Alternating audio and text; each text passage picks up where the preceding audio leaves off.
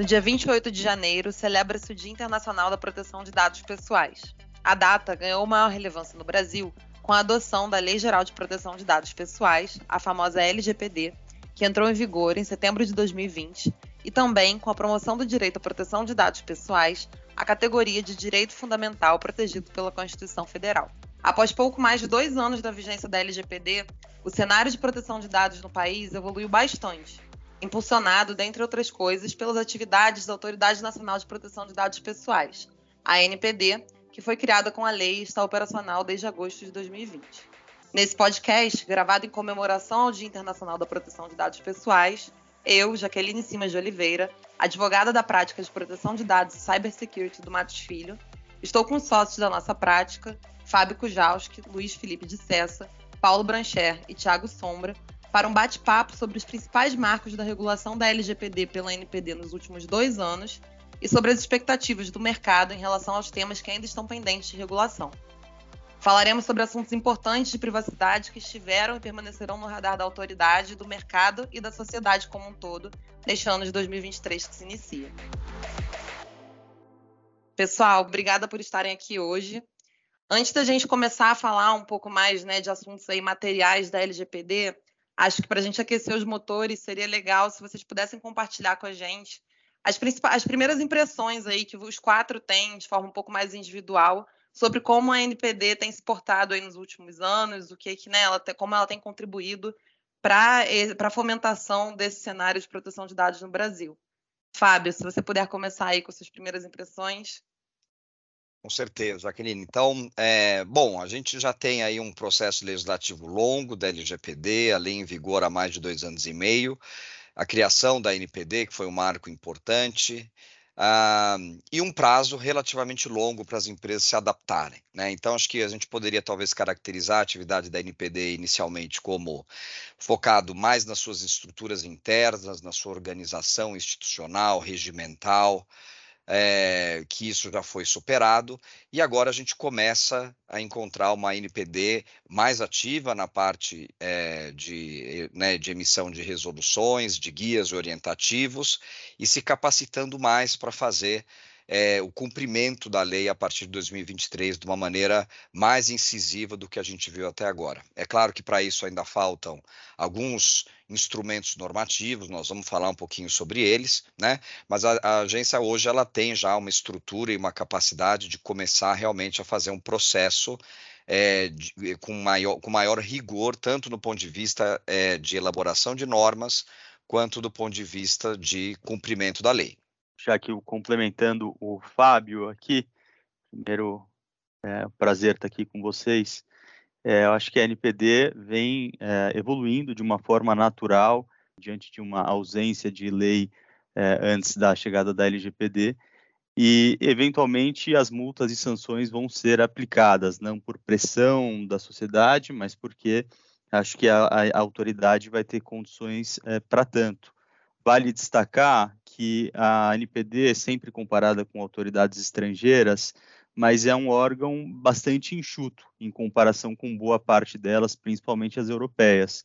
Então é absolutamente natural que exista uma priorização e não dê para abraçar tudo. Do lado positivo que eu vejo é uma maior aderência da sociedade às, às normas e aceitação da LGPD. Bom, do meu lado, eu queria também agradecer a, a participação aqui nesse, nesse, nessa comemoração é, de uma data tão importante. E, e, dizer que, na linha do que o Luiz é, acabou de mencionar, é, acho que o papel da autoridade, é, apesar da, da, importância que a lei é, estabeleceu, é, seja em termos de regulamentação, seja em termos de fiscalização, ainda não está no, no, no nível que se espera né, pelas suas dificuldades de, de, estruturação. Né? Eu acho que essa talvez seja a maior é, ansiedade que existe né, entre a, a expectativa né, de, de, corresponder às expectativas do que a lei atribui para a autoridade e aquilo que ela está conseguindo corresponder. Mas o que a gente, acho que umas coisas acabam é, tendo algum tipo de, de encaminhamento que a gente percebeu é, desde o primeiro momento em que a lei é, foi aprovada, é, é, que a, a, gente usou muito dos recursos de interpretação da lei com base nas, nas interpretações do GDPR. Né? Então, é claro que a gente gostaria nesse momento de estar com um farol muito mais é, claro né, é, em relação às interpretações e ao papel da autoridade, mas o que a gente tem visto é que muito do, da forma né, de conseguir ter uma interpretação, uma aplicação da lei tem sido inspirada nas interpretações do GDPR, até que a NPD consiga estabelecer um, um, patamar de regulação bastante extenso que a gente consiga caminhar com as próprias pernas, que é o que a gente espera é, que, que, aconteça em breve. Bom, eu também queria agradecer, acho que é um, é um dia é, a se comemorar é, por todos os avanços que nós tivemos no cenário global é, em torno desse assunto. Né? Acho que desde a, a, a comemoração, desde a primeira comemoração até hoje, o que nós temos visto ano após ano é o aumento de países com marco regulatório. Acho que o desafio que nós vamos ter em 2023, o primeiro deles envolve a atuação da NPD pela primeira vez na sua condição de autarquia de natureza especial, né, na sua condição de agência, e aí, como tal, espera-se um pouco mais aparelhada, com um, uma quantidade de pessoal um pouco maior, cargos é, técnicos que possam aqui lidar com os desafios inerentes à economia digital. E mais do que isso, né, as mudanças que eventualmente nós podemos ter na composição da NPD. Eventualmente, tivemos agora a confirmação de uma das diretoras para mais um ciclo, para mais um mandato, e devemos ter aqui a substituição de mais uma, ou eventualmente a confirmação dela por mais algum período. Mas mais do que isso, como se dará a própria articulação é, dos atuais diretores da NPD, agora numa condição de agência vinculada ao Ministério da Justiça com o novo governo, né, que é aquilo que se espera é, dentro de um cenário de articulação institucional focado na proteção dos dados pessoais. Então, acho que esses são os desafios preliminares. É claro que a agência tem toda uma agenda regulatória com temas específicos é, já priori, é, é, é, antecipadamente indicados como prioridade, mas eu diria que o próprio arranjo institucional ele acaba sendo também um desafio para que toda essa agência consiga ser implementada nesse primeiro semestre e especificamente no próximo ciclo é, de governo. Perfeito, pessoal. Acho que esses comentários mostram que a gente já caminhou bastante, mas que a gente tem grandes desafios aí pela frente. Luiz, o Fábio, né, na fala dele inicial, ele mencionou é, que a NPD ela centrou seus esforços iniciais ali em se organizar internamente e só depois ela começou, né? Agora a gente tem no último ano principalmente a autoridade se debruçando um pouco mais sobre temas de mérito da LGPD. E a gente teve aí, até com certa surpresa, é, uma, um primeiro, a publicação de um primeiro regulamento que versa sobre o tratamento de dados pessoais pelos agentes de pequeno porte. Acho que a sociedade tinha uma expectativa grande de regulamentação de outros temas, como bases legais ou eventualmente direitos dos titulares, mas a, NP, a NPD ela priorizou essa pauta dos agentes de tratamento de pequenos portes. Ao que você atribuiria essa priorização da NPD logo nesse primeiro regulamento aí de mérito publicado pela autoridade? Já que acho que foi bem colocada essa percepção de priorização é, desse assunto, porque já em 2021 a NPD já havia publicado um guia orientativo sobre segurança da informação para agentes de tratamento de pequeno porte, e lá já era reconhecido que a implementação das disposições de segurança previstas na LGPD poderiam é, demandar um elevado investimento por parte dos é, agentes de tratamento de pequeno porte, com potencial de causar um impacto financeiro relevante. E em janeiro do ano passado, essa percepção foi complementada, formalizada por meio da resolução, que trouxe as flexibilizações, dispensas e esclarecimentos sobre quem estaria é, dentro da, da, da definição de, de, pequeno porte. Então, a NPD demonstrou, e quando ela publicou a resolução em um texto, ela deixou isso muito claro, que durante o processo de tomada de subsídio é, ela notou uma baixa maturidade é, e cultura de proteção de dados, baixa percepção do que significava o assunto por parte dos, dos agentes de pequeno porte, é, e isso poderia ser um grande complicador na, na adoção das medidas ali previstas. Ela, isso foi mencionado até um risco de inviabilização da existência de alguns desses agentes. Então, até em linha com é, uma intenção de não prejudicar a inovação dessas empresas, que muitas vezes tem como inovação um grande diferencial para sobreviver, é, a NPD é, resolveu, então, publicar essa resolução que tem as flexibilizações é, aplicáveis para esses agentes que têm menor capacidade financeira e, obviamente, de uma maneira muito acertada, traz algumas exceções baseadas na, nos tipos de tratamento e volumes. Então, acho que esse a intenção foi é, endereçar uma preocupação que já vinha se materializando e sendo objeto de várias discussões relacionadas à imposição de uma série de normas de difícil, de difícil implementação para empresas que não têm muito conhecimento é, e menor estrutura e vinham já se manifestando de uma forma muito preocupada com relação a esse assunto. E Luiz, para te complementar, é, é só para entender assim, a quem se aplica né, essa resolução. Né? Então, tem lá uma definição de empresas, de microempresas, empresas de pequeno porte. Então, as microempresas elas faturam até 360 mil reais no exercício anterior, e as, e as empresas de pequeno porte faturam entre 360 e 4 milhões e 800 no exercício anterior. Né? A startup, a definição da startup, ela é, ela é trazida pela Lei Complementar 182, né? E, e, e lá tá, está definido que são organizações empresariais ou societárias nascentes ou em operação recente uh, e que, que tenham uma, uma atuação pautada pela inovação. Né? Então, assim, empresas precisam ser novas ou relativamente novas, não há ainda uma definição de quanto tempo se teria um limite máximo para que se caracterizasse como startup. Porém, há também aqui uma questão de limite de faturamento. Então, são empresas que não podem ter faturado mais do que 16 milhões de reais é, no exercício anterior. Então, para essas empresas, esse regime especial dessa resolução se aplica, o que, obviamente, então, a gente percebe claramente do ponto da agência uma dupla preocupação, né? O porte econômico da empresa, é, e aí está aí os critérios de faturamento para se encaixar dentro dessas definições, e o tipo de tratamento que essas empresas realizam. Então, determinados tipos de tratamento que foram considerados sensíveis ou de alto risco, né? Então, aí, por exemplo, a gente está falando de dados de crianças, tratamento de dados para elaboração de perfis, tratamento exclusivamente automatizados, dentre outros, também está fora dessa simplificação normativa.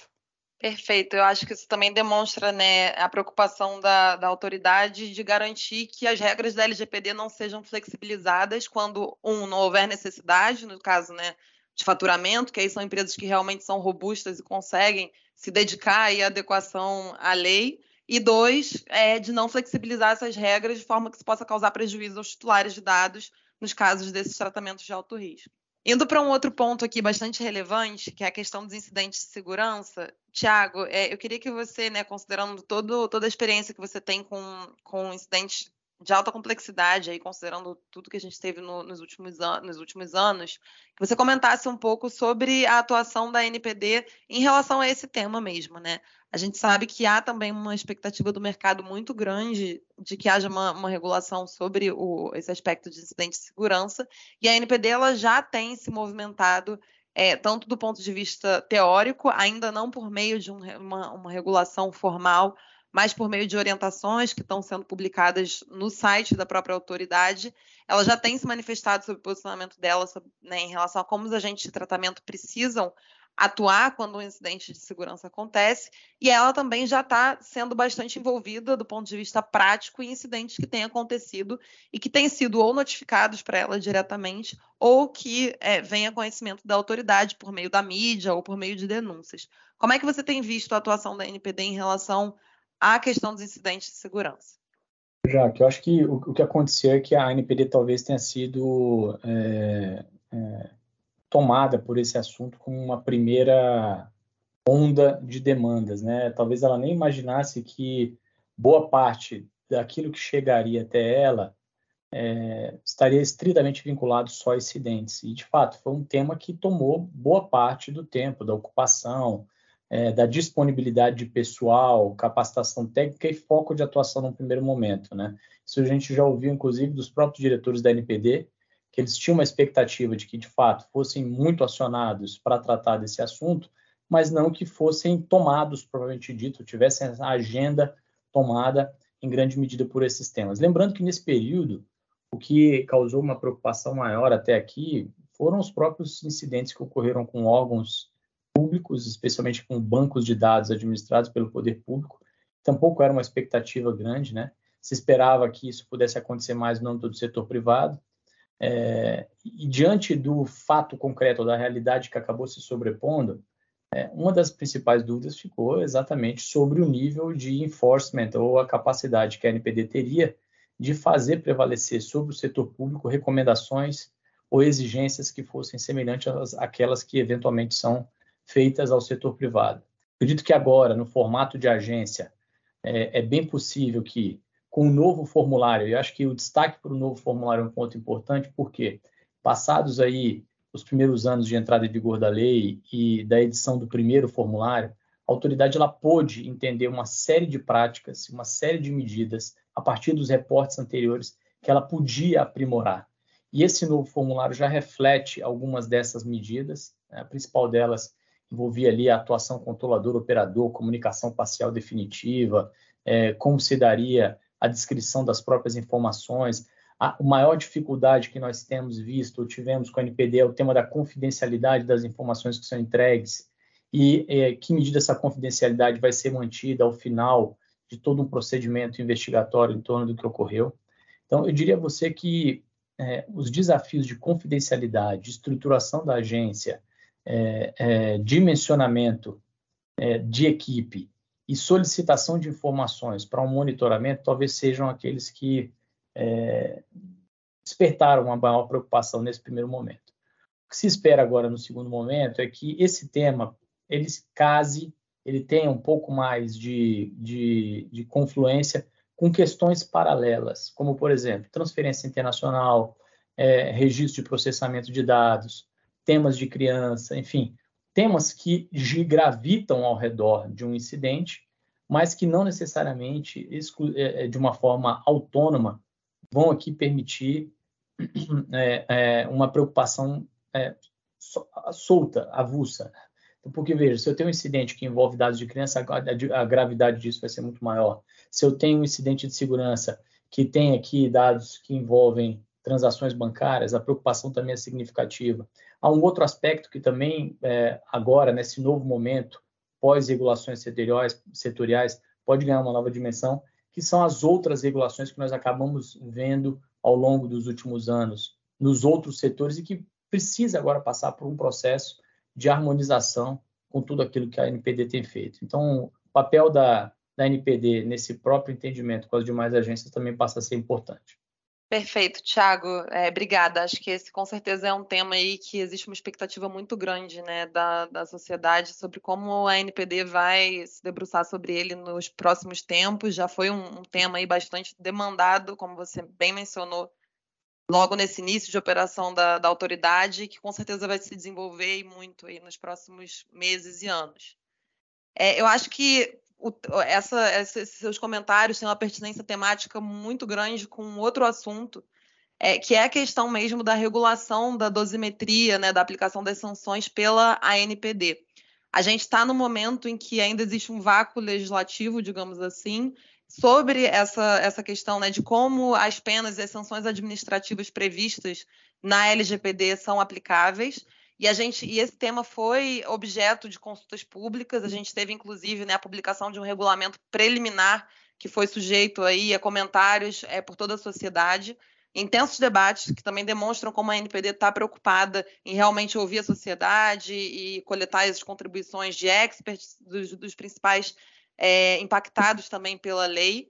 E a gente tem uma expectativa muito grande de que esse tema da dosimetria seja regulado aí muito em breve. Fábio, você pode compartilhar com a gente, por favor, as suas impressões sobre o porquê da sociedade estar tão, é, aí, de certa forma, ansiosa com a publicação desse regulamento, né? Porque parece até um pouco controverso. É um regulamento que, por outro lado, vai criar alguns ônus aí e né, um impacto maior para as empresas. Mas eu acho que tem uma ansiedade em relação ao tema. Se você puder compartilhar suas impressões. Com certeza, Jaque. Bom, eu acho que esse é um regulamento, talvez é, dos mais urgentes, né, que a NPD precisa liberar, porque é aquilo que vai capacitar a agência é, de poder exercer é, a sua autoridade administrativa na, na, imposição de sanções pelo descumprimento da lei. Então, é um regulamento extremamente importante, porque, de novo, vai autorizar a NPD a, de fato, iniciar processo de investigação e, eventualmente, sanção pelo descumprimento da lei, e, ao mesmo tempo, permitir segurança jurídica para os controladores, que saberão exatamente onde estarão é, na medida em que condutas infracionais à lei aconteça e, uh, e quais são as penas efetivamente é, é, passíveis de aplicação no caso concreto. Né? A LGPD traz um critério de percentagem de faturamento, mas é obviamente um limite de até o percentual, é, mas obviamente a gente sabe que muitas poucas infrações deveriam alcançar um percentual maior. Então, para isso é fundamental que se entenda e que se apresente esses critérios de dosimetria. Então, provavelmente é aquilo que deve acontecer ainda no primeiro semestre. É um item prioritário na agenda regulatória da NPD e que vai, talvez, iniciar uma segunda etapa agora de vigência da lei, que é a lei sendo de fato é, né, o enforcement da lei acontecendo por parte da NPD. Perfeito, Fábio, obrigada. E acho que para a gente, né, que, enfim, assessora aí muitas empresas que tem uma preocupação em relação a esse tema também é muito bom porque dá, dá maior previsibilidade para que a gente possa antecipar aí riscos para os nossos clientes. Então, acho que todo operador do direito que está envolvido com, com a LGPD também tem uma certa ansiedade, até para a gente conseguir ter um cenário de maior previsibilidade mesmo e antecipar os riscos é, aos quais os nossos clientes estão sujeitos quando, quando né, descumprirem eventualmente a lei. Aqui agora eu acho que, enquanto a gente fala de segurança jurídica do lado de, de, né, de um, um processo que foi, que foi sujeito a contribuições públicas, a vários debates, a gente tem, por outro lado, alguns temas é, que surpreenderam um pouco a sociedade, que foram regulados de forma é, um pouco mais expressa. Na verdade, não foram regulados por atos normativos, mas foram objetos né, de apreciação pela NPD de uma forma um pouco mais expressa e que surpreendeu um pouco a sociedade. Acho que aqui eu estou falando principalmente é, da, do enunciado sobre o tratamento de crianças e adolescentes, que foi publicado pela NPD em setembro do ano passado, e depois do guia orientativo sobre o uso de cookies na internet, que foi publicado um mês depois, em outubro, também pela autoridade. São dois temas que têm impacto prático muito relevante, principalmente para empresas que trabalham né, é, com a internet que estão inseridas aí no ambiente digital e que é, surpreenderam o mercado mesmo. E eu queria entender aí, Luiz e Paulo, se vocês puderem falar um pouco com a gente sobre esses temas, o porquê que causou é, esse, essa ansiedade no mercado, como, a forma como esses, esses, tanto o enunciado né, como o guia foram recebidos, a que vocês atribuem essa, esses debates que, que giraram em torno desses dois temas. Não, perfeito. Acho que eu posso começar aqui com a parte de tratamento de dados envolvendo crianças e, e adolescentes. Na verdade, acho que a ansiedade foi causada, já pelo próprio texto da lei, no, no artigo 14, parágrafo 1, quando estabeleceu que o tratamento de dados é, pessoais de crianças deve ser realizado com consentimento específico e em destaque dado por pelo menos um dos pais ou pelo responsável legal. Né? é, a gente olhando a estrutura da, da, da, Lei Geral de Proteção de Dados, a gente sabe que é, existem bases legais e sem hierarquia entre elas, o que importa é encontrar uma base legal que tenha uma correlação específica com a finalidade do tratamento, e que, portanto, o consentimento é apenas uma delas. Nesse sentido, esse texto da, da lei trouxe uma dúvida muito grande se, ao tratar é, dados de crianças e adolescentes seria é, possível apenas com base no consentimento dos pais ou responsável legal, ou se haveria possibilidade de utilizar a regra geral da LGPD, que é aquela prevista nos artigos 7 e 11, que envolvem dados pessoais e, e dados pessoais sensíveis. Então, com base nisso, a, a autoridade de fato não era esperado, mas, mas se antecipou aqui até para trazer um pouco é, um pouco mais de luz na discussão sobre esse tema. E ela não regulamentou, mas ela, ela propôs um estudo preliminar para é, recolher contribuições, para em seguida poder fazer um documento um pouco mais definitivo com relação a interpretações e orientações mais conclusivas. Né? É, acho que ela fez uma ressalva bastante importante nesse estudo preliminar, que o que ela, as conclusões que ela alcançou não é, é, se misturam com as questões de natureza civil, até porque a gente sabe que existe uma disciplina no Código Civil envolvendo ah, os atos de natureza civil, a definição de maioridade, que não casam exatamente com é, o, o, que a gente pode considerar como atos individuais praticados por criança e adolescente. Então, ela não entra nesse mérito, o que ela entra no mérito de interpretação de qual base legal pode ser utilizada para um tratamento de dados envolvendo criança e adolescente. E, basicamente, ela apresentou três caminhos possíveis de interpretação é, para esse cenário. Uma delas, que é o que eu mencionei, apenas o consentimento dos responsáveis como única hipótese legal.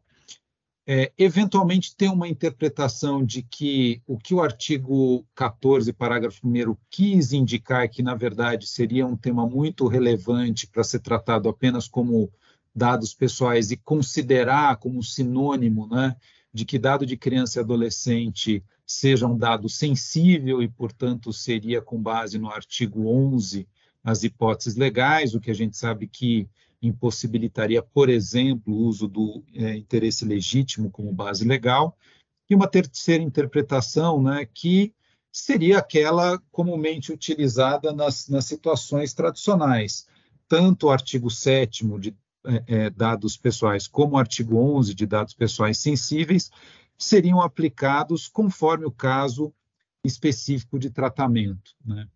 É, Bom, é, acho que foi um estudo bem interessante. Ela apontou, acho que de maneira bastante equilibrada, prós e contras de cada uma dessas interpretações, né?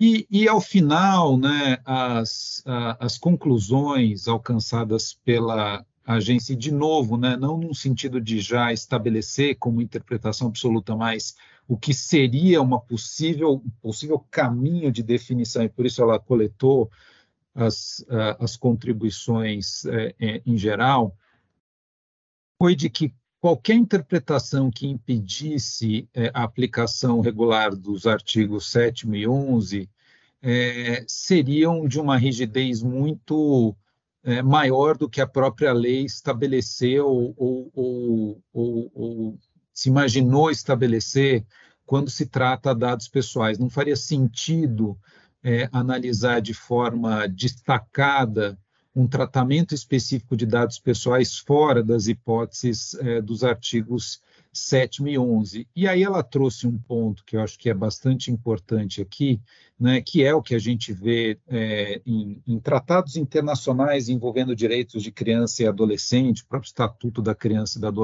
e do Adolescente é, trazem direto ou indiretamente menções àquilo que se que, que, que se relaciona com o melhor interesse é, da criança e do adolescente. Né? É, portanto, a, a, conclusão que a autoridade chegou foi: quando o assunto disser respeito ao tratamento de dados pessoais de criança e adolescente, aplica-se tanto o artigo 7 ou, no caso de dados sensíveis, o artigo 11 da LGPD, desde que observado o melhor interesse da criança e do adolescente que se avalia no caso concreto. Então, acho que foi um caminho é, bem interessante, um caminho equilibrado que a autoridade é, é trouxe, e acho que a gente vai aguardar os resultados do que ela é, é recolheu de contribuições para que ela possa endereçar de uma maneira definitiva o assunto. Seguindo aqui para o guia dos cookies, eu acho que a primeira consideração importante a ser feita é que é um guia orientativo, ele não é vinculante e serve então de indício e parâmetro do que a autoridade vem pensando, o que deve aplicar em relação a esse tema. É, ele foi publicado em outubro de 2022 é, e ficou claro, acho que até por ser um guia orientativo, e a, a NPD deixou isso bastante é, é, expresso, que ele está sujeito a atualizações constantes, a aperfeiçoamentos, e acho que a sociedade tende a ser ouvida em relação, em relação às disposições ali colocadas. É um guia bastante extenso, bastante é, elucidativo quanto àquilo que a NPD pensa, é, indicam ali melhores práticas, coisas a não serem feitas, práticas a não serem feitas, recomendações a serem incluídas para cookies, incluindo em termos de banner, de cookies de primeiro nível, é, explicando quais são as, os diferentes tipos de cookies e dando então para a sociedade mais ferramentas para evitar que a aplicação dos cookies seja apenas um banner é, sempre padronizado que muitas vezes nem quer dizer muita coisa para o titular que acessa qualquer website. Acho que essa é uma das principais funções, né? Dar um pouco mais de é, esclarecimento sobre o que pode ser feito e o que deve ser feito e o que deve ser evitado.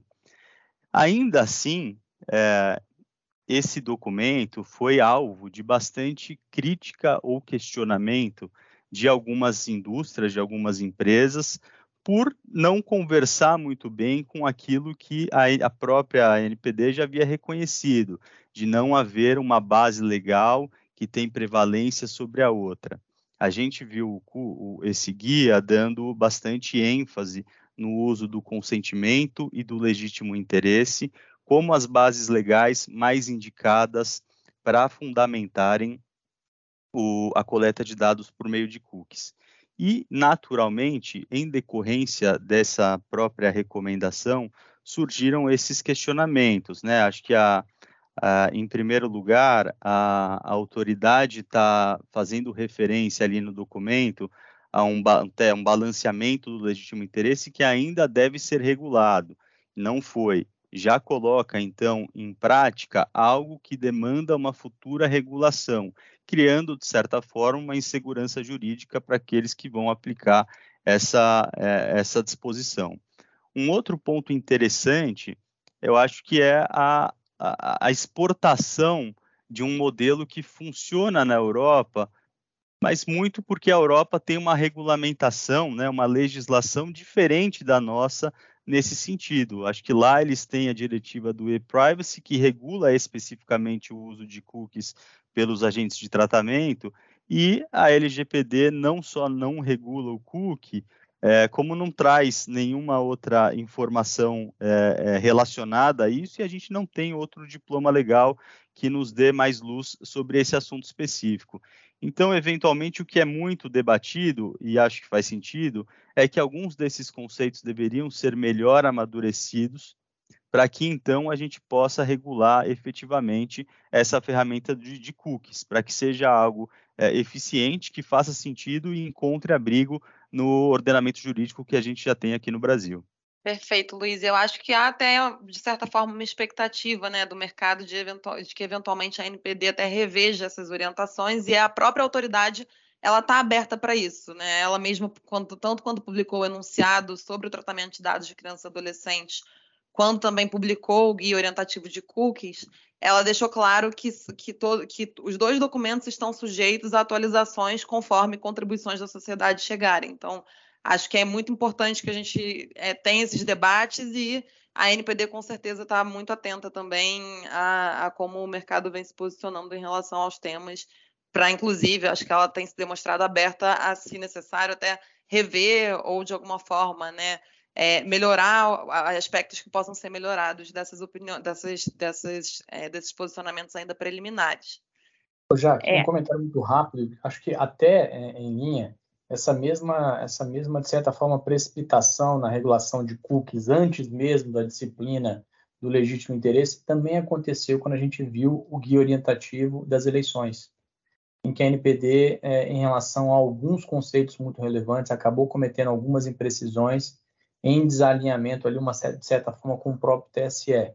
Então, é, é, colocar na ordem dos fatores a, a, a, e na ordem das prioridades, aquilo que deveria ser regulamentado primeiro, certamente facilitará que nós tenhamos guias que precisem ser revistos a todo momento e gerem ainda mais segurança. É, aqui, a principal crítica, acho que é, foi o que nós muito bem endereçamos aqui, ou seja, nós não podemos tratar primeiro de cookies antes de tratar da própria base legal. Foi uma, uma, uma de certa forma, uma inversão de fatores aqui que acabou gerando uma, uma, uma controvérsia muito grande, de certa forma, uma insegurança desnecessária no mercado. Perfeito, Thiago, obrigada. É, eu acho que agora a gente já caminhando aqui para o final da nossa conversa, acho que outro ponto também que merece nossos, nossas considerações é a questão mesmo de como a LGPD coloca o Brasil na cena internacional né, é, de proteção de dados eu acho que essa lei era uma lei bastante esperada também pelo mercado, porque existe uma expectativa de que o Brasil consiga aí se inserir cada vez mais em negócios, operações internacionais que envolvam fluxos de dados pessoais entre empresas, é, grandes empresas e até mesmo entre países, entre é, instituições e, e organizações internacionais. E havia essa expectativa de que a gente tivesse um diploma que regulasse o tema de proteção de dados pessoais de uma forma mais ampla é, e mais detalhada também. A LGPD com certeza ajuda o Brasil aí em, nos, nos, relacionamentos né, das entidades que estão aqui com as, as, as, entidades que estão na União Europeia, que tem o GDPR. Também acho que é uma, um bom diploma é, sob a ótica da, da, da, OCDE, né? A gente sabe que para que um país seja membro da OCDE, ele precisa é, ter regras de proteção de dados, e acho que a LGPD está colocando a gente nesse lugar.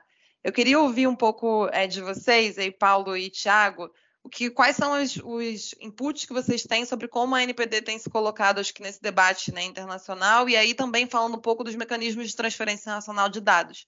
A gente tem na LGPD previsões de, né, de que os dados pessoais só poderão ser transferidos internacionalmente se algumas, é, alguns critérios forem cumpridos, e uma expectativa muito grande de que o tema seja regulado pela autoridade. Como vocês têm visto a evolução desses debates na NPD? Bom, esse é um tema que é, também acho que traz muita, muita discussão de como é, definir o um melhor encaminhamento é, quando a gente conversa com os clientes. Afinal de contas, a, a forma como a lei foi estabelecida, muito inspirada no, no, no GDPR, é, o papel da autoridade aqui ao definir critérios, estabelecer caminhos é, para que haja uma transferência internacional de acordo com a lei é fundamental. Né? Então, se, se, a gente fosse fazer uma interpretação literal aqui é, do que a LGPD estabelece, é, raramente a gente conseguiria encontrar fundamentos suficientes para poder fazer transferência internacional. E, e, obviamente, este não é um cenário desejado, até porque se tem uma coisa que não pode acontecer é, a suspensão de negócios ou é, criar contingências desnecessárias apenas porque há uma carência regulatória, né?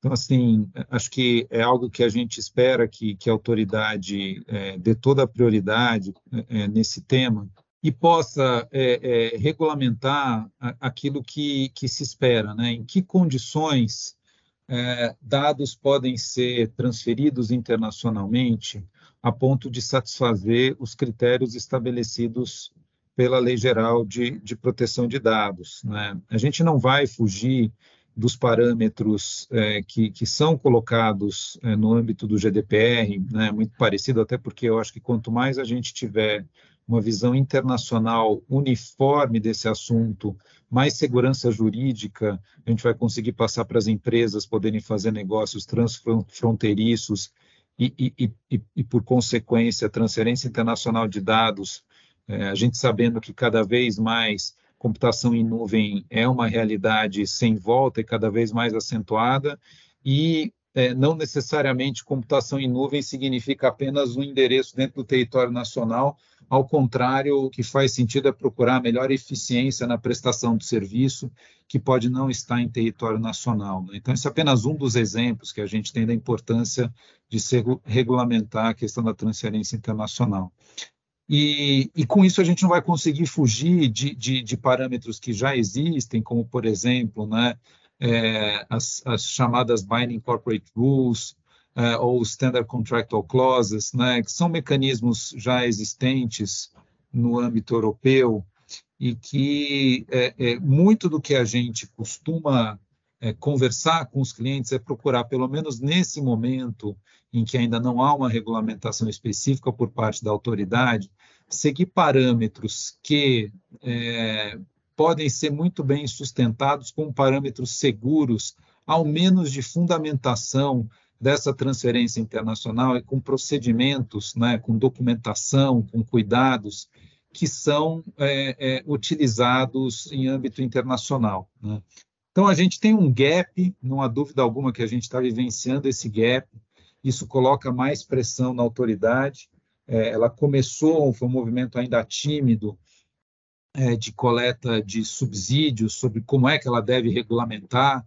Depois dessa coleta de subsídios, ainda vai haver uma minuta é, para comentários é, é, para coleta de, de informações e de, e de, críticas do que é, como ela pretende regular, só para depois ela regular em definitivo. Então a gente ainda tem um, um longo caminho, mas, mas a, a, pressão existe, já não é de hoje, e, e, a gente espera que 2023 seja um ano definitivo é, para poder pacificar esse tema. Né?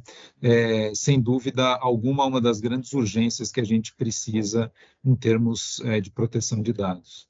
É, eu acredito que a principal preocupação nesse assunto é que, depois da decisão que nós tivemos da, da Corte Europeia sobre o caso Schrems, o caso Schrems 2, é, e a movimentação que ocorreu especificamente é, de empresas e data centers na Europa, tentando se estabelecer em países com um nível de proteção adequada, é que o Brasil talvez tenha perdido uma oportunidade. Né? Se a gente tivesse já acelerado um pouco a elaboração dos próprios modelos, um alinhamento claro do que deveria ser o processo de transferência, os cuidados mínimos, os requisitos de segurança, as eventuais jurisdições com as quais o Brasil tinha algum tipo de relacionamento ou uma confiança maior nos padrões de segurança estabelecidos, certamente a gente teria um fluxo maior de transferência para cá.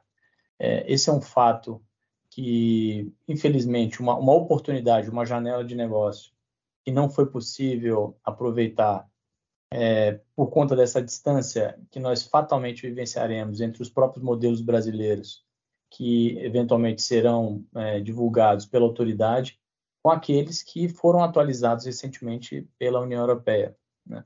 Pelo, especificamente para viabilizar a transferência de dados a partir do continente europeu.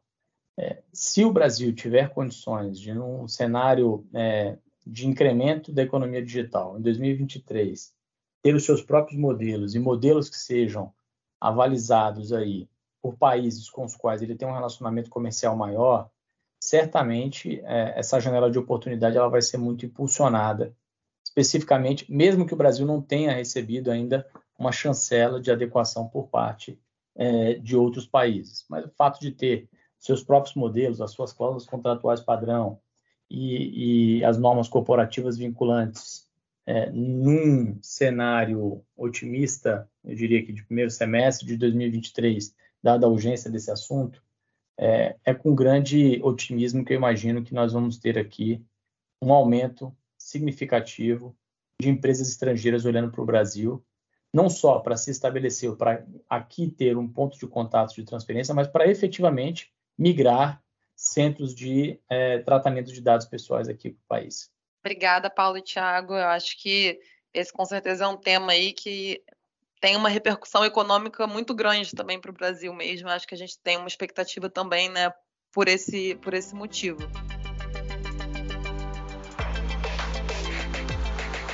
Bom, pessoal, acho que a gente está caminhando para o final aqui. Foi um prazer é, bater esse papo com vocês. Acho que a gente conversou aqui sobre temas muito relevantes, super densos de proteção de dados privacidade. Acho que não resta dúvidas aí de que esse assunto ele está em plena ebulição no Brasil. A gente já passou pela regulação aí de alguns aspectos, mas tem muito mais por vir. A gente vai aguardar ansiosamente a NPD atuante aí com todos esses temas que a gente conversou ao longo desse podcast. Eu queria, antes de me despedir, apenas aproveitar para convidar os nossos ouvintes a acessarem o infográfico que a gente publicou na nossa plataforma do Único, no nosso website, que também está sendo publicado em comemoração a essa data tão importante, né, do Dia Internacional de Proteção de Dados, e que traz um apanhado bem objetivo e didático sobre como os tribunais brasileiros vêm se posicionando e aplicando a LGPD. É, eu queria agradecer aos nossos ouvintes que nos acompanharam até aqui e continue nos acompanhando aqui no, no podcast do Único e em todos os outros nossos canais para mais novidades do mundo jurídico.